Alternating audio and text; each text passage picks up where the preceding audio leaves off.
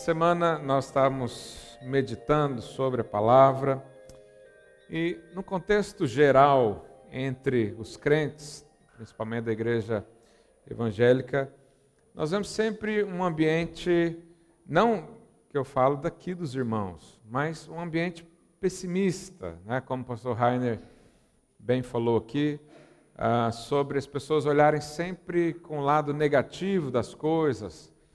E você sabe, uma coisa que é difícil você ouvir falar nas igrejas, principalmente nas mensagens pregadas, é sobre alegria e paz.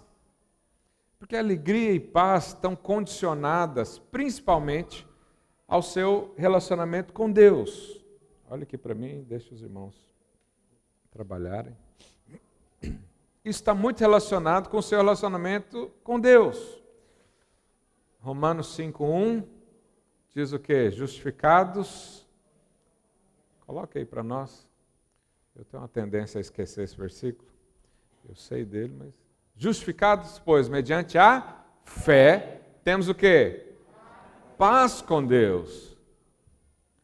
Se nós não temos paz com Deus, talvez ah, a primeira mensagem está com algum problema, não nos sentimos justificados por causa da fé.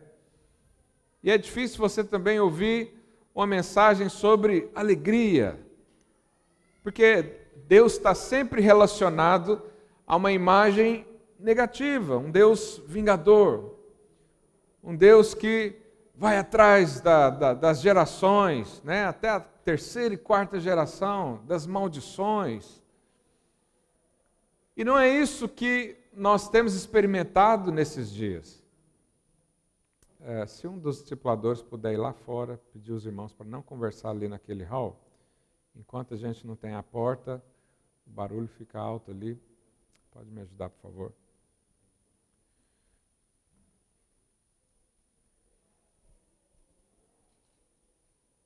E sabe, uma das coisas que nós devemos meditar nesses dias é a compreensão da nova aliança. Por isso, tem domingos que eu prego sobre isso e vamos continuar ainda. Uh, não sei se os irmãos têm acompanhado o estudo sobre Gálatas do pastor Aloísio, lá de Goiânia, do Brasil. Quem tem acompanhado? Ok, são poucas pessoas, então nós vamos trazer isso um pouco para cá, porque tem sido muito impactante. Entender a mensagem da graça é uma necessidade de vida de todos nós. E hoje eu quero falar sobre isso, uh, dar uma introdução, principalmente sobre o que é graça. O que é graça? O que nós entendemos por isso? Né? Graça é um favor imerecido. Graça é um fa favor, nós estamos aqui a falar sobre uh, uma dádiva, uma bênção, ou algo que alguém faz por você. Né? Isso é favor. Só que não é só o favor, é um favor imerecido. Significa que eu não poderia adquiri-lo de outra forma. Ou eu não poderia comprá-lo. Ou eu não teria condições de merecê-lo. Por isso é imerecido. E eu estava a meditar sobre essa palavra e eu pensei, vamos, deixa eu pensar sobre algo aqui que eu nunca teria. Aí eu lembrei de um iate de 200 mil euros 200 mil não, 200 milhões de euros, um iate. E eu pensei, se um dia você me ver andando nesse iate, com certeza eu não comprei. Por quê? Porque eu não tenho dinheiro para isso. Não combina também, né? Os pastores ficam andando de iate por aí. A gente já tem uma fama meio, meio estranha. Mas é algo impossível para mim. Impossível. Eu não sou jogador de futebol, não sou astro de Hollywood, só gente assim que tem. Mas se um dia eu andar com isso, você vai ter certeza que alguém me deu. Alguém me deu, que eu não consigo comprar. Então, isso é a graça e a vida de Deus. Quando nós experimentamos das bênçãos, principalmente da nova criação, da vida eterna, Todo mundo espiritual olha para nós e diz: não foi esse aí que comprou, alguém deu para ele. E foi realmente verdade, o Senhor nos deu. Então a graça de Deus é algo que eu jamais poderia adquiri-la. Vou dar um outro exemplo sobre Deus para você. Imagine que você está lá na sua casa, tranquilo, e vem um jovem desgovernado com o carro, despistou da rua e bateu bem na sua casa, destruiu todo o muro da sua casa. Existem formas de resolver isso. Primeiro é a forma justa. O que é justo fazer nesse caso? Aí você descobre que o rapaz não tinha habilitação para conduzir. O que é justo fazer nesse caso? Chamar a polícia, mandar prendê-lo, processá-lo, né? E obrigá-lo a pagar o conserto. Isso é justo, é ou não é? É justo. Ele destruiu, ele tem que repor. Mas existe uma forma misericordiosa de fazer isso. O que é a forma misericordiosa? Você fala assim, rapaz, olha, você não tem nem carteira para conduzir o carro. Uh, vamos fazer o seguinte: eu conserto o meu muro e você resolve o problema aí do seu carro, com seu pai. Se você quiser chamar ele, chama, né? E você se vira. Isso é usar com misericórdia, sim ou não? Sim. Porque você poderia ser justo, não tem nada de errado nisso. Alguém fez algo, você cobre, e, está certo diante da lei. Mas você pode ser misericordioso. Ou você pode ser gracioso. O que, que seria gracioso? Era eu e você chamar o rapaz, falar: oh, rapaz, você não tem carta para conduzir, isso é um problema, né? Talvez seu pai nem sabe que você pegou o carro. Vamos fazer o seguinte: eu não vou chamar o seu pai e eu tenho um amigo aqui que conserta o carro, a gente leva lá, eu vou pagar o conserto do seu carro e não precisa preocupar com o muro, que eu mesmo arrumo, né, eu vou pagar por isso. E vamos fazer o seguinte: eu vou te dar a carteira de condução também. Para você não correr o risco aí de acontecer isso de novo. Isso é justo? Não. É misericordioso? Não, está muito além disso. É o que? Gracioso. É assim que Deus faz comigo e com você. A gente não tinha condições de pagar o muro, a gente não tinha condições de pagar o carro, a gente não tinha habilitação para nada, fizemos um estrago na humanidade, o homem, né? E vem o Senhor e diz: Eu vou consertar tudo isso para você. Por que Deus faz isso? Porque Ele nos amou. Só por isso. Não significa que eu mereça, porque esse rapaz aí merecia era ser preso, talvez, porque colocando em perigo as outras vidas. Poderia matar alguém, né? é alguém fora da lei. Poderíamos aplicar a justiça, ou poderíamos fazer alguma coisa, né? vai lá, tem sua vida. Mas Deus sempre é gracioso com aqueles que creem. Isso chama-se graça. Tudo que eu e você não merecíamos. Ah, pastor, eu mereço ir para o céu. Por que você merece ir para o céu? Será que lá no céu vai ter um porteiro lá, São Pedro? E ele vai somar tudo que você fez de ruim na vida, tudo que fez de bom. Se o que fez de bom é superior ao que fez de ruim, você entra. Será que é assim? Vou falar algo para você. Nos céus só entra gente perfeita. Está me ouvindo? Não entra pecador no céu mas Deus te fez perfeito. Em Cristo Jesus. Isso é graça. Uma vez o irmão me falou uma frase, eu achei interessantíssima. Ele disse: No céu e no inferno vão ter uma frase que vai ser a mesma coisa.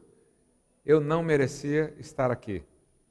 Lá no céu vai ter gente, eu acho que a maioria, se não for todos, que vão dizer: Eu não merecia estar aqui com o Senhor, mas o Senhor me trouxe. Fazer o quê? Mas lá no inferno vai ter gente também que se acha boa. Vai dizer o quê? Eu não merecia estar aqui, mas está lá. Então, isso é graça, é o favor e merecido. É, um, é, é comprar algo sem preço. Olha o que, que Isaías diz, 55, verso 1. Ah, todos vós os que tendes sede, quem tem sede diz um amém. amém. Vinde as águas, e vós, o que não tendes dinheiro, vinde, comprai e comei. Mas peraí, como é que eu vou comprar sem dinheiro? Ele diz: sim, Vinde e comprai sem dinheiro, sem preço, vinho e leite. Por que, que nós podemos ir comprar sem preço, sem dinheiro? Porque Jesus pagou por nós. Isso é o que? Graça. Mas também há um outro verso na Bíblia que diz, lá em Romanos 4, uh, ah, verso 4, olha o que, que ele diz. Ora, ao que trabalha, o salário não é considerado como favor, e sim como dívida. Então, imagina que você trabalha o mês todo para o seu patrão, aí, ao final do mês, ele chama você lá na sua sala e diz: Tem uma surpresa para você, tem um dom, tem um presente. Aí você fica animado, você fala: Uau, vou ganhar alguma coisa. Aí ele diz: O seu salário. Você fala: Não, peraí. Isso aqui não é, não é você não está fazendo favor coisa nenhuma. Eu trabalhei, eu mereço. Isso aqui é meu. Você tem uma dívida comigo, tem que me pagar. Então isso é o normal. Aí o que, que ele diz no verso seguinte? Mas ao que não trabalha, porém crê naquele que justifica o ímpio, a sua fé lhe é atribuída como justiça. O qual que, que ele está falando aqui? Que Jesus trabalhou o mês todo e no dia do pagamento você recebeu no lugar dele. Vou falar de novo, talvez você não entendeu. Jesus trabalhou. A Bíblia não diz que não há trabalho. Ela diz que quem não trabalhou, mas creu, recebe pela fé. Isso é o que? Graça. O Deus que justifica o ímpio. Dá até um arrepio falar isso, né? Você às vezes deseja que o ímpio vá para o inferno mesmo, você fala, não, tem gente que tem que pagar mesmo. Pois é, Deus justifica o ímpio. Quanto mais eu e você que somos filhos estamos debaixo da bênção. Então, a graça é tudo aquilo que eu e você não merecemos, não trabalhamos para ter, não plantamos para colher, não temos dinheiro para pagar, não temos condição moral, ética e nada para pedir. Mas se você crê, Ele te dá. Se você crê, Ele te dá. Porque Jesus trabalhou já por você. Você sabe, nós falamos muito da graça, mas para Jesus não foi de graça, Ele deu sua vida. Mas quando eu e você não cremos, estamos desprezando aquilo que o Senhor fez. É como se alguém fosse lá receber o salário em nome do Senhor. Né? Eu vim aqui ser abençoado. Ser abençoado em nome de quem? Jesus. Jesus me abençoa. Mas aí a pessoa chega lá e diz: Eu não quero a bênção de Jesus, eu quero trabalhar para merecer. Você já viu gente assim que não gosta de ser ajudado em hipótese nenhuma? Você quer ajudar o cara? Não, eu vou pagar esse negócio. Eu prefiro crer. Porque nós podemos, nós podemos pagar pela justiça. Como? É só derramar o seu sangue pelos seus pecados. Está resolvido o problema. Mas alguém fez por nós. Né? Cabe a nós o que? Aceitar ou não. Por isso nós aceitamos Jesus como Salvador.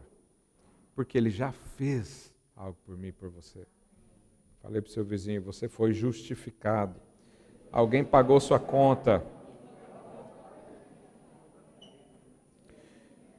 Então só pode existir favor onde não há merecimento. Porque onde há merecimento, não é favor, é dívida. Se Deus tem que te pagar alguma coisa, não é favor, é dívida. Agora, eu pergunto para você: será que Deus deve alguém? Não, eu vou pôr Deus na parede agora, ele vai ver. Um dia eu vi um cara, ele batia assim, falava, se Deus não me responder, eu rasgo a Bíblia. Eu falei, meu Deus do céu, pode começar. Porque ninguém pode chegar e cobrar a Deus. A Bíblia diz que ele não deve a ninguém. Mas ele tem muito favor para ser derramado. E ele só está à espera de alguém aqui na terra abrir as mãos e falar: Eu creio. Talvez é o seu dia de ser abençoado pelo Senhor. Mas quando nós falamos sobre a graça de Deus, sobre a ausência de trabalho, a ausência de preço, automaticamente nos vem à mente. E a, outras pessoas também dizem: ah, então eu posso fazer o que eu quiser, que Deus me ama a si mesmo, eu posso fazer o que eu quiser, que eu vou para o céu, eu posso fazer o que eu quiser, que não muda nada na minha vida. É evidente que não. Fizeram essa pergunta para o apóstolo Paulo, quando ele estava mencionar sobre a graça. E olha qual foi a resposta dele. Isso está lá em Romanos 6, ah, capítulo, ou verso 1. Olha o que, que diz. Ele estava pregando sobre a graça. E de repente alguém questionou. Aí ele diz: Que diremos, pois? Permaneceremos no pecado para que a graça seja mais abundante? O que, que ele responde? De modo nenhum. Como viveremos ainda no pecado, nós o que morremos para o pecado? Sabe, quando nós falamos da graça, não é, a graça não é autorização para pecar. Até porque ninguém me liga pedindo isso. Pastor, estou querendo ter um amante, o que, que o senhor acha? Posso? Ó, oh, pastor, achei, achei mil reais em cima da mesa do meu chefe. Posso pegar para mim? Ninguém me liga pedindo. Pastor, posso acessar o conteúdo do site X? Ninguém pede autorização para pecar, muito menos a graça. Na verdade, a graça te possibilita viver como Cristo vive. E olha o que ele diz, verso 3. Ah, Ou porventura ignorais que todos nós que fomos batizados em Cristo Jesus, fomos batizados na sua morte. 4. Fomos, pois, sepultados com ele na morte pelo batismo, para que, como Cristo foi ressuscitado dentre os mortos pela glória do Pai, assim também andemos nós em novidade de vida. Próximo. Porque se fomos unidos com ele na semelhança da sua morte, né, lá na cruz, certamente o seremos também na semelhança da sua ressurreição. Sabendo isso, que foi crucificado com ele o que? O nosso velho homem, para que o corpo do pecado seja destruído e não sirvamos o pecado como escravos. Então, a graça te livra do pecado. Ela não te empurra para ele. Não conheço nenhum cidadão débil mental que diz: Oba, agora eu posso pecar à vontade, obrigado, Senhor. Ninguém faz isso. Mas muitos não pregam essa mensagem por causa desse medo. Mas o que, que o Paulo falou? A graça nos capacita a andar numa novidade de vida, numa vida diferente, numa vida mais elevada. Agora eu tenho o Espírito Santo, agora eu sou cheio de dons espirituais, agora eu tenho acesso direto a Deus, eu vou ficar olhando para o pecado. Sabe que antes, na nossa velha natureza, o pecado era como um câncer, fazia parte de nós, um cancro. Estava enraizado dentro de nós. Mas a graça de Deus removeu. Olha o que, Paulo diz uh, em Gálatas 1,4. O qual se entregou a si mesmo pelos nossos pecados para nos desarraigar deste mundo perverso.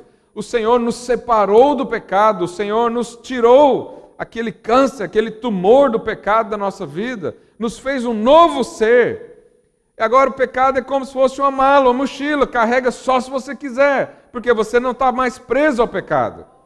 Você não serve mais ao pecado como escravo, como era antes. Porque o Senhor te livrou, te colocou numa outra posição. Isso é andar em novidade de vida. O que é novidade de vida? Fazer o que Cristo fez. Quem está preso ao pecado, lá velho, na velha criatura, não consegue fazer assim, não consegue viver como Cristo. Não consegue ter os pensamentos de Cristo, não consegue ter as atitudes que Cristo teve. Mas ele disse: obras maiores vocês farão. Por causa do que? Da graça do Senhor. Então, essa graça nos alcançou, isso é uma novidade de vida. Qual que é o contraponto da graça? A lei contraponto da graça é a lei. Ou vivemos debaixo da graça ou vivemos debaixo da lei. A pior coisa é viver no meio termo. É, lá em Apocalipse, a Bíblia fala do morno, né? Ah, que Deus está a ponto de vomitá-lo. O morno é aquele que não vive nem no mundo, nem com Deus. Mas você sabe que mesmo que há pessoas que vivam totalmente com Deus, elas também têm um meio termo da fé. Ou crê nas obras da lei, a obediência da lei, ou crê na justificação pela graça. Nós cremos nisso. Mas qual que é o problema da lei? A lei, ela você pode dividir em três partes, né? São os rituais, as cerimônias, o juízo e os mandamentos. A maior parte dos evangélicos creem que os rituais já passaram. Hoje a gente não sacrifica mais animais para pagar os nossos pecados. Hoje não tem mais né, o sacerdote com aquele monte de trabalho que se fazia, né, as ordenanças todas, aquela série de rituais que haviam, que você lê lá em Deuteronômio. Isso passou. Aí vamos falar de juízo. Juízo, uh, também a maior parte dos cristãos acredita que passou. Deus não vai mais te mandar para o inferno agora, porque há salvação em Cristo Jesus, ok? Mas aí falamos sobre os mandamentos. E aí a maior parte dos crentes hoje creem que estão debaixo dos mandamentos, que os mandamentos ainda precisam ser obedecidos, porque se não forem, Deus castiga. Nós cremos que tudo já passou, porque a Bíblia diz que o fim da lei é Cristo. O fim da lei é Cristo. Pastor, mas não vamos obedecer à lei. Vamos viver então sem lei, cada um faz o que quer? É evidente que não.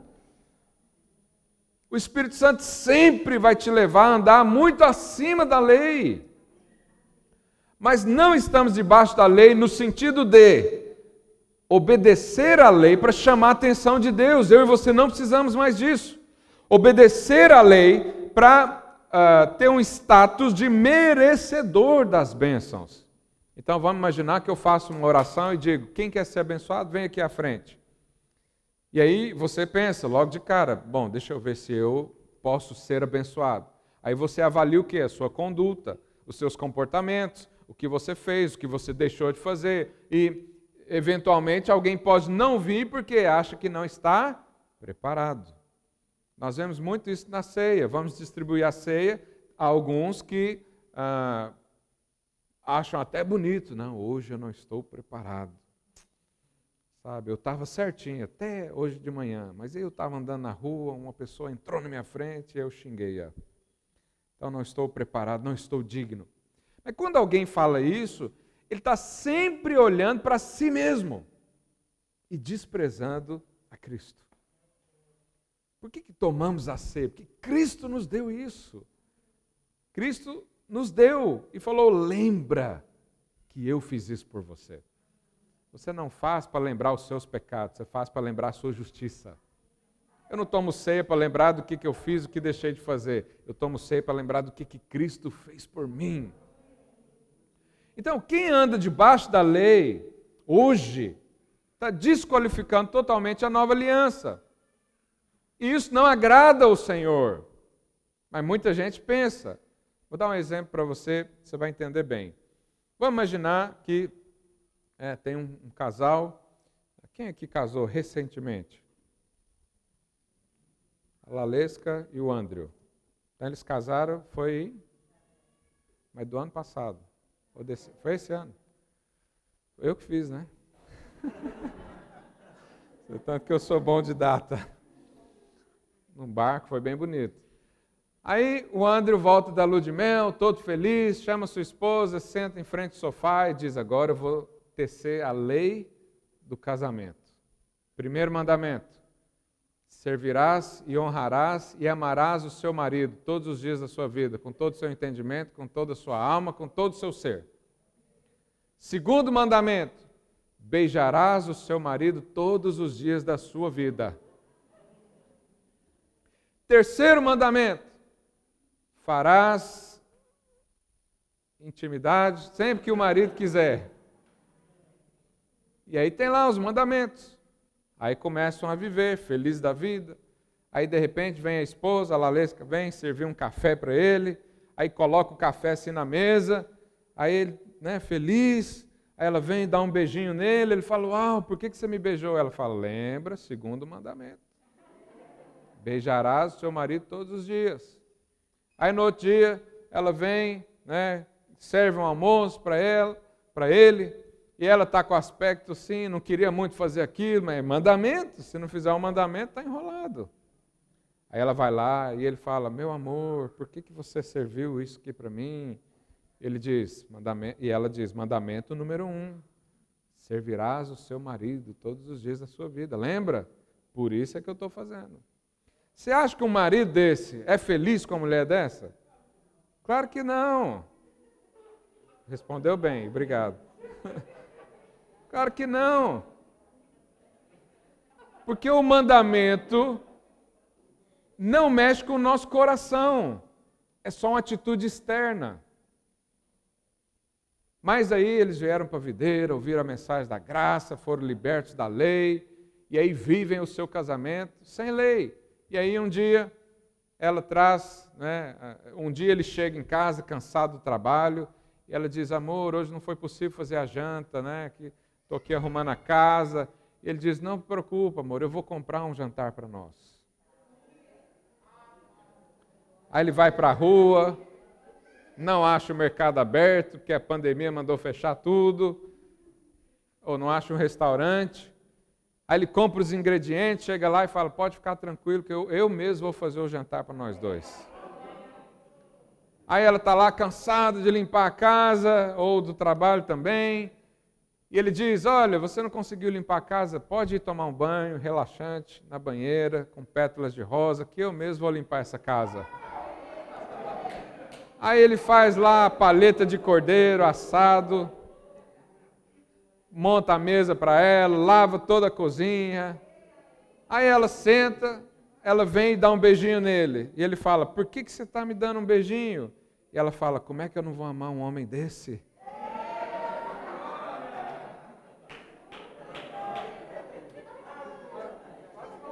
Você percebe? Não é? Eu estou dando o meu exemplo, brincadeira. Você percebe a diferença dos dois beijinhos? Um foi relacionado à lei. Ela tinha que fazer porque mandou fazer. O outro, ela fez porque ela foi conquistada por um amor. A vida cristã é essa. Nós não servimos a Deus com medo da punição. Eu não deixo de roubar com medo, porque eu vou ser preso ou denunciado ou passar vergonha. É porque Deus me ama tanto que Ele me dá tudo que eu preciso. Esse é o relacionamento com Deus na nova aliança. Não é com medo de errar, é sabendo que Ele me amou. Mas Deus prova o seu amor, tendo morrido por nós quando nós ainda éramos quê? Pecadores. Você estava lá na lama, cuspindo na cruz, falando mal de pastor, de crente. Deus enviou Jesus para morrer por você. Como que eu não posso amar um Deus desse? Aí alguém diz, lê a lei para mim, amarás a Deus de todo o seu coração. Eu falo, meu querido, não tem como eu não amar, porque Deus me ama tanto, que não tem jeito de eu não amar. Oh, você não pode cobiçar as coisas. Eu nem preciso cobiçar, porque tudo que eu penso, Deus me dá. Não olhe para a mulher do outro. Eu tenho uma mulher tão boa, para que eu vou precisar de outra? Então, quem vive debaixo da graça, ele cumpre a lei com distância.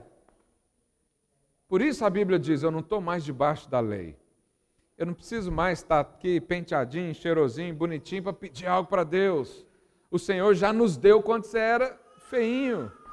Agora você está bonito, você é filho, você foi limpo. Quanto mais agora, você pode pedir o que você quiser, porque Ele é seu Pai não precisa mais viver de acordo com a lei. Mas o que, que aconteceu com a igreja de Gálatas? Quando Paulo chegou e viu os crentes, ele percebeu uma disparidade, uma diferença entre o que ele tinha ensinado para esse povo sobre Cristo e o que eles estavam a viver ali. Eles estavam substituindo todo esse ensinamento da graça, da justificação pela fé, voltando às práticas do judaísmo, com falsos mestres, ensinando para eles o seguinte: ó, salvação é de graça, mas a santificação é com você. Olha, salvar, Deus até te salva, Mas para você ir para o céu mesmo, garantido, você tem que cumprir a lei. Ó, o povo aí uh, tem que ser circuncidado. Porque se você não for circuncidado, você não é filho de Abraão. E quem não é filho de Abraão não é, não é filho da promessa.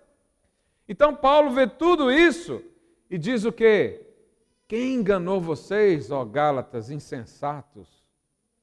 Quem cegou seu coração? Vocês estão trocando Cristo tão rápido assim? Estão substituindo Cristo pelos velhos sacrifícios? Você vai para a igreja achando que né, Deus vai olhar e ver se você está bonitinho, aí sim Ele vai te abençoar. Para com isso. E Paulo diz: ó, oh, insensatos. Insensatos é uma palavra pesada na época. E aí, o que que Paulo uh, fala sobre essas coisas? Você sabe, muitos hoje não têm fé porque eles estão o tempo todo olhando para si mesmo. Sabe, os evangélicos têm uma, uma crítica muito forte contra os católicos, porque dizem que os católicos adoram santos e pedem para os santos fazer coisas para eles. Mas os evangélicos também fazem isso. Eles vão até o pastor porque acham que o pastor está mais perto de Deus. Porque acham que o pastor tem mais atitudes que condiz com o cristianismo. E aí, pelas atitudes, Deus ouve mais ele. É ou não é?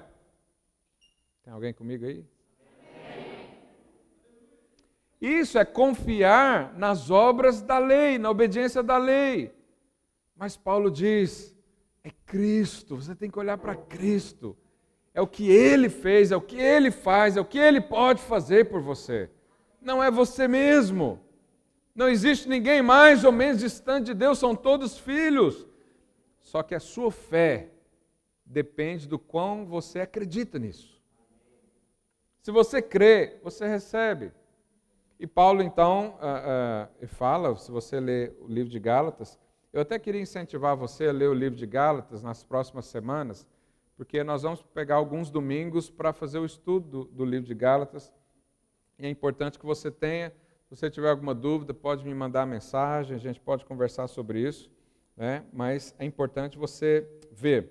Então, o que, que Paulo diz para os Gálatas? Capítulo 5, verso 4. Olha o que, que ele fala.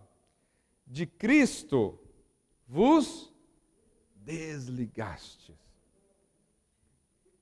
Isso é muito sério. Há muitos, muitas pessoas que acham que aqui Paulo está falando sobre perda de salvação. Paulo nunca falou sobre isso e nem esse é o contexto para isso. O que, que ele quer dizer com alguém que se desligou de Cristo? Jesus disse uh, lá em João 15, 4, Olha o que, ele fala: permanecei em mim, e eu permanecerei em vós. Como não pode o ramo produzir fruto de si mesmo, se não permanecer na videira? Assim nem vós podeis dar, dar se não permanecerdes em mim. Sabe quando Jesus morreu na cruz? A Bíblia diz que um soldado enfiou uma lança na lateral. E quando ele enfiou a lança no corpo de Jesus, saiu o quê? Sangue e água. O sangue aponta para a nossa redenção, mas a água aponta para a nossa vida, para a alegria. Sabe, quem está é, com pouca água no corpo, ele fica sempre para baixo. Quem não toma água não tem alegria. Então, quando o apóstolo Paulo diz aqui, de Cristo, é, pode voltar lá para Gálatas 5,4, de Cristo vos desligastes, quer dizer, você parou de beber da água da vida. Ao crer que você vai agradar mais a Deus obedecendo à lei. Ao voltar para a velha aliança, ao voltar aos rituais antigos. Então você desligou de Cristo. E Paulo é duro com eles por causa disso. Que mais que ele diz? Vós que procurais justificar-vos na lei. Qual que é o problema de alguém querer se justificar na lei? Primeiro que é impossível. É impossível alguém chegar lá no céu e dizer, eu vou entrar porque eu fui bom. É impossível, eu já falei isso várias vezes aqui. Mas qual que é o outro problema de querer justificar na lei? é jogar fora a obra de Cristo. Porque se eu e você pudéssemos ser justos só obedecendo os mandamentos, por que, que Jesus morreu na cruz? Não precisava. Era só todo mundo falar, gente, ó, a partir de hoje vamos obedecer tudo? Vamos. Vamos seguir tudo? Vamos. Vamos ajudar um ao outro? Vamos. Então não precisava de Jesus na história. Agora, o que, que você acha que Deus sente quando você anula o projeto que ele demorou milênios, mil, milhares de anos para fazer? O que, que você acha que eu penso de alguém que vem falar mal do meu filho? Pode falar mal do meu filho, mas não para mim. Não é? Falar mal da sua filha.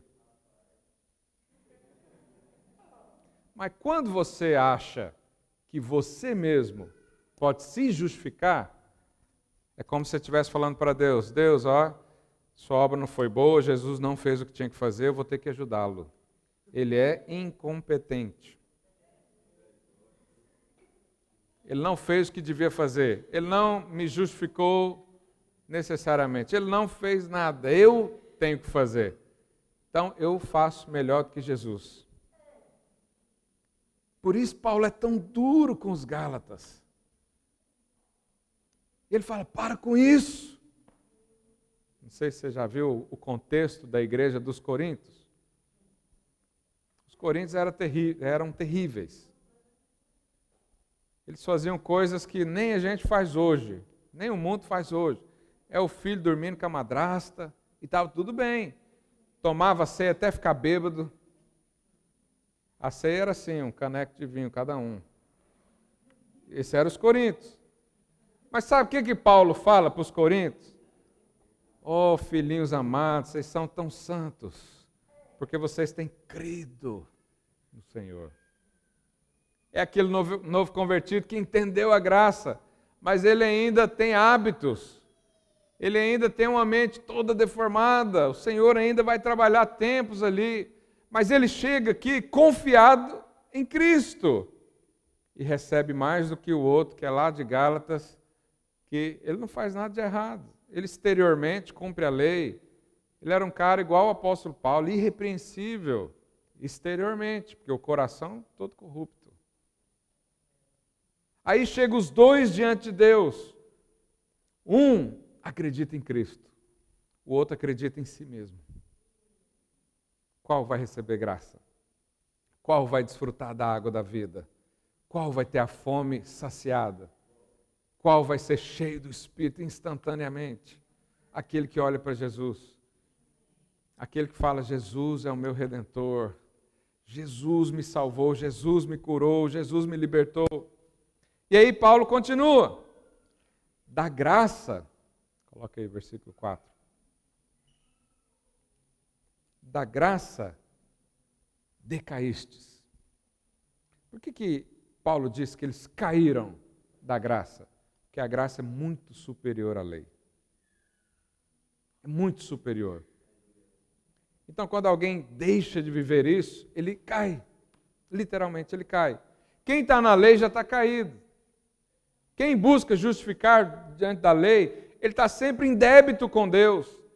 Ele vem a um culto, ele não consegue erguer a mão, porque está cheio de pecado, cheio de condenação, cheio de culpa. Esse é o que vive na lei, porque quem vive na lei não agrada a Deus coisa nenhuma.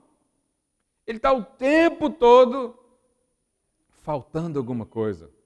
E aí ele vai numa igreja e a pregação é: está vendo por que, que não acontece coisa na sua vida? Porque você não ora o suficiente.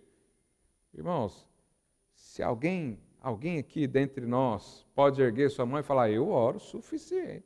Uma hora, todo dia, não falho um dia. Alguém aqui pode falar isso? Mas quem vive na lei e acha que a obediência da lei é o que agrada a Deus, não consegue ter paz. Porque ele não consegue obedecer à lei. Ele não consegue ser tão íntegro assim. Ele vai escorregar uma vez ou outra. Mas quem anda debaixo da graça do Senhor, ele, evidente que às vezes ele tropeça e cai, mas ele sempre levanta. Por quê? Porque ele não confia na sua perna, ele confia na perna do Senhor. Ele não confia no seu braço, ele confia na força do Senhor. Ele confia na graça que o salvou, não foi ele mesmo que o colocou nessa posição. Então ele permanece na graça, enquanto o outro cai. Falei para o seu irmão, não caia da graça.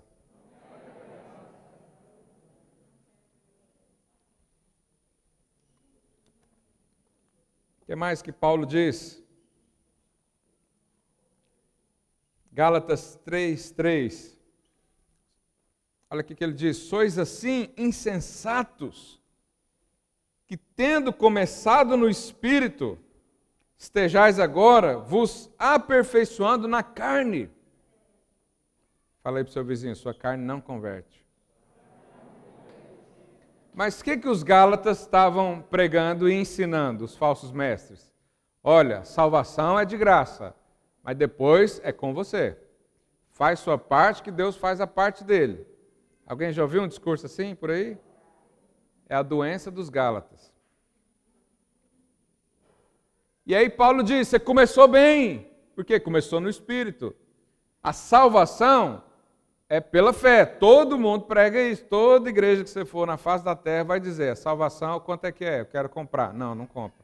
É pela graça. Ah, mas e para e eu pagar o pecado? Aí, aí tem preço. Então, faz isso, faz aquilo, faz aquilo outro, dá uma oferta, faz uma promessa, anda de um lugar até o outro. E, e o apóstolo Paulo diz: Mas vocês começaram bem. Começou crendo. Começou pela fé. Agora está tentando vencer na carne. Insensatos. Falei para o seu irmão: não seja insensato. Permaneça no espírito. Essa é a lei da fé. O que é a lei da fé?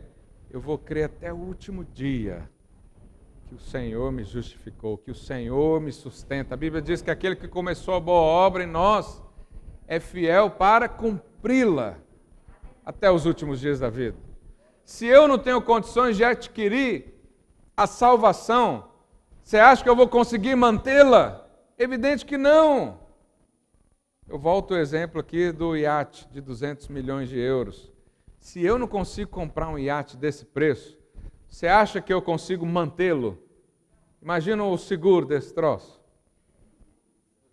Imagina que eu quero ir para o Brasil nele, o combustível.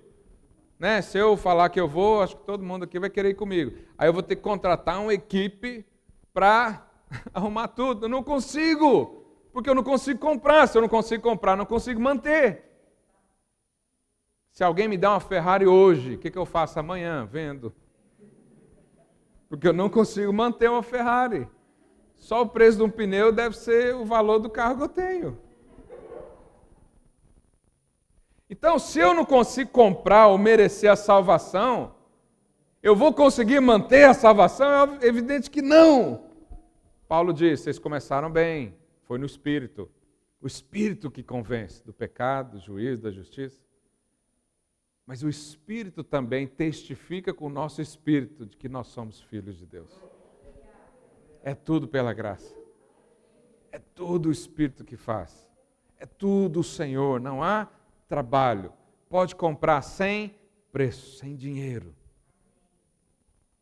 Tem uma música antiga que eu gosto. É... Vou ver se eu consigo cantar, porque minha voz já está Aquela do é teu, somente teu, todo o trabalho. Tem algum cantor aí que sabe? Sabe, Renata? Todo trabalho. E o meu trabalho? É descansar em ti. Isso é a mais pura verdade. Essa é a vida cristã, descansar no Senhor. Porque só assim vive em paz. Agora, se eu domingo após domingo, busco a minha justificação, não tem solução para nós. É só uma vida de condenação, só uma vida de culpa, de peso, sem alegria.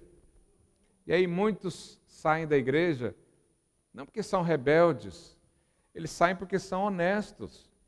Eles falam: não consigo agradar a Deus, eu não consigo servir a Deus, eu não consigo deixar de fazer tal coisa. Eles são honestos. Mas nós estamos aqui para anunciar para esse povo que o Senhor já pagou. O Senhor já pagou a conta. Nós podemos ir lá e receber o salário. Nós podemos ser supridos todo mês. Não porque a gente é bonzinho e estamos ajudando Deus em alguma coisa, porque Deus não precisa de ajuda coisa nenhuma. Mas porque o Senhor nos chamou para viver com Ele. E como é que nós vivemos isso? Olhando para Cristo sempre. Não olhe para o seu comportamento, não olhe para as suas atitudes. Evidente que o Espírito Santo, cada dia, vai te fazer crescer, avançar. Evidente que a cada dia que você contemplar o Senhor, há uma transformação genuína de dentro para fora. Você não continua mais o mesmo quando você desfruta da graça do Senhor. E por último, os Gálatas estavam dizendo: vamos circuncidar todo mundo, porque só os circuncisos são descendentes de Abraão e recebem a promessa. Aí o que, que Paulo diz contra isso? Gálatas 3, verso 6. Olha o que, que diz, eu encerro com isso. É o caso de Abraão, que creu em Deus e isso lhe foi imputado Abraão foi a primeira, primeira pessoa a ser abençoado pela fé. Abraão. Quando Deus o chamou, Abraão não tinha histórico, ele não tinha lei para obedecer. A lei veio com Moisés, tempos depois. Deus o chamou, o que, que ele disse? Eu creio. E aí foi justificado. Mas olha o que, que ele diz no verso seguinte: Sabeis, pois, que os da fé quem faz parte dos da fé aqui? Eu não sou judeu de nascença, eu não, não fui circuncidado com oito anos, mas ele diz: quem crê é que são filhos de Abraão. Então eu creio, sou filho de Abraão, sou herdeiro da promessa que, Abraão, que Deus fez a Abraão. E você também é. Então, somente se você crê. A única coisa que você precisa fazer é crer. Como é que eu agrado a Deus hoje? Crendo. Crer que Ele te salvou. Crer que Ele te regenerou. Crer que Ele te deu uma nova vida. Crer que Ele quer te abençoar. Você sabia que Deus gosta quando você gosta de ser abençoado? Quem falou amém vai receber em nome de Jesus. Deus ama aqueles que o considera galardoador. O que é galardoador? Alguém que dá galardão. O que é galardão? Presente. Um dom. Deus ama quando você gosta de receber. Isso agrada a Deus. Mas enquanto você ficar olhando para si mesmo, enquanto você querer achar justiça aí no seu corpo, enquanto você querer ser a, a, a, aperfeiçoado na carne, é impossível agradar a Deus. Encerro dizendo que sem fé é o quê? Se fosse possível justificar a si mesmo, esse versículo nem existia. Era só dizer: quem cumpre agrada a Deus. Mas na nova aliança não é assim. Então eu queria orar por isso nessa, nesse início de tarde. Que o Senhor crave esses ensinamentos no seu coração. E você não entre na doença dos Gálatas, que é o merecimento. Onde há merecimento, não há favor. Onde há merecimento, há sempre maldição. Porque se você chega diante de Deus e fala, Deus, eu quero o que eu mereço, o que, que Deus tem que fazer? Atender o seu pedido. Será que é realmente uma boa? Imagina o exemplo que eu dei do carro. Se eu, de forma graciosa, falasse para o rapaz: Eu vou arrumar seu carro, vou arrumar um muro, sei o quê, e ele falasse: Não, eu vou pagar tudo. O que, que você acha que eu ia fazer? Então paga. Não quer? Vou procurar outro para bater no muro e vou pagar. Deus é assim. Que o Senhor nos livre, pode cantar, que o Senhor nos livre da doença dos Gálatas. Fica de pé no seu lugar. Se você tiver liberdade de orar com seu irmão aí do lado, ore para que a fé dele seja pautada na fé do Senhor, no sacrifício do Senhor e não nas suas próprias atitudes. Ore aí com seu irmão, com a sua máscara.